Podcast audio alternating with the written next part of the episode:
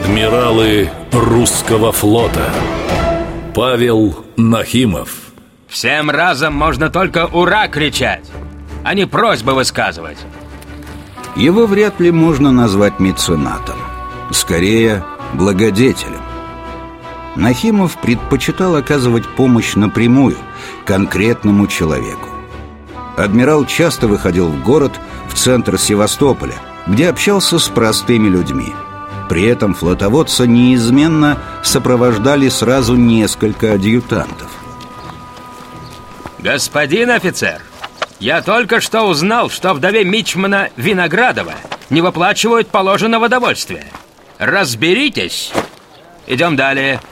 Теперь вы, господин адъютант. Рад стараться.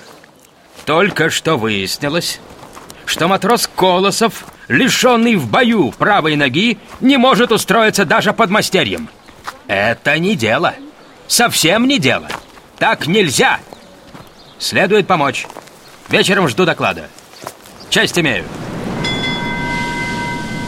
На флоте его уважали исключительно все матросы. Простой моряк мог запросто подойти к адмиралу и попросить любого совета. Не бойся падать, моряк. Вниз упадешь, а не вверх. Нахимов требовал от офицеров человеческого отношения к матросам. Никаких телесных наказаний. На палубе, в бою все равны. Пора нам перестать считать себя помещиками А матросов крепостными людьми. Матрос есть главный двигатель на военном корабле А мы только пружины, которые на него действуют Матрос управляет парусами – он же наводит орудие на неприятеля.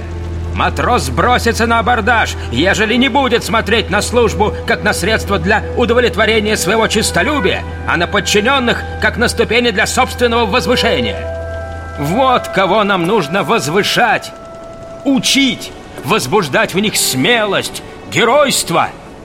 Ежели мы не себялюбцы, а действительно слуги Отечества. У моряка нет трудного или легкого пути – есть только один путь Славный. Павел Нахимов. Адмиралы русского флота